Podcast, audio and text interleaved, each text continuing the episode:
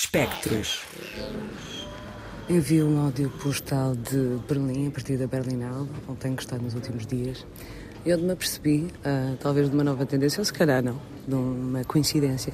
de que este ano no festival há vários filmes em que os grandes protagonistas são os animais formas muito, muito diferentes. Temos, por exemplo, um filme dedicado ao hipopótamo, o Pepe na competição principal. Mas, na verdade, quero falar sobre uma estreia de um filme de uma realizadora espanhola, Ana Cornudela Castro, The Human Hibernation, a hibernação humana. Que, na verdade, uh, é um filme em que são trocados os papéis, ou seja, esta ideia de certos animais que durante o inverno vão fazer hibernação quem o faz são os humanos, neste caso. E os grandes, grandes protagonistas deste filme acabam por ser os animais, sejam vacas, sejam serpentes, sejam uh, aranhas, todo o tipo de animais, como cavalos e até, claro, uh, galinhas. Mas aquilo que realmente uh, dá para retirar deste filme é que há muito poucas palavras, temos muito mais dos sons naturais dos animais, é que temos também toda uma ambiência sonora muito à base das texturas e em que somos completamente mergulhados numa área de quase meditação e devo dizer que é um estado que nos aproxima muito desta ideia do natural, daquilo que realmente está à nossa volta e que por vezes com tanto barulho e tanta confusão acabamos por deixar de lado. E este filme permite permite-nos entrar nesse mesmo espaço de estarmos com os outros e de termos também, obviamente, depois a perspectiva humana, que na verdade, sempre que há diálogo, que é muito raro, acaba por acontecer mais numa ideia de reflexão sobre o próprio estado do humano nesse contexto, que não é o normativo ou expectável daquilo que nós temos como nossas referências, nomeadamente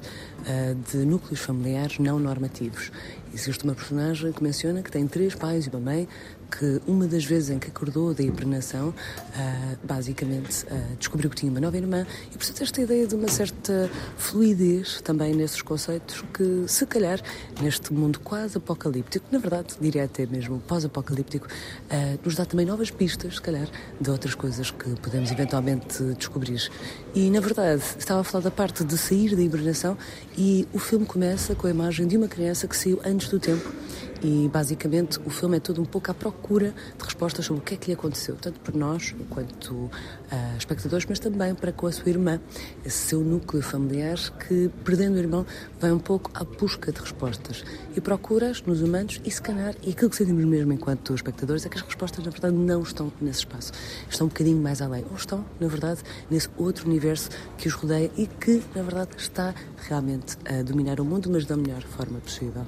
E devo dizer que próprio, o próprio gesto da saída de, da hibernação é tão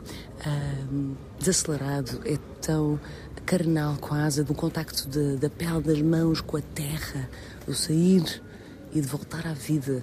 e de basicamente reinstalar-nos uh, no universo. Eu acho que é um ótimo, ótimo filme para retirar aqui da Berlinale, também mais novamente numa ideia de podermos mergulhar no universo e deixar-nos levar por ele. Há muita, muita textura visual e sonora para nos deixar levar e é com isto que vos deixo. Beijinhos. Pontos de luz.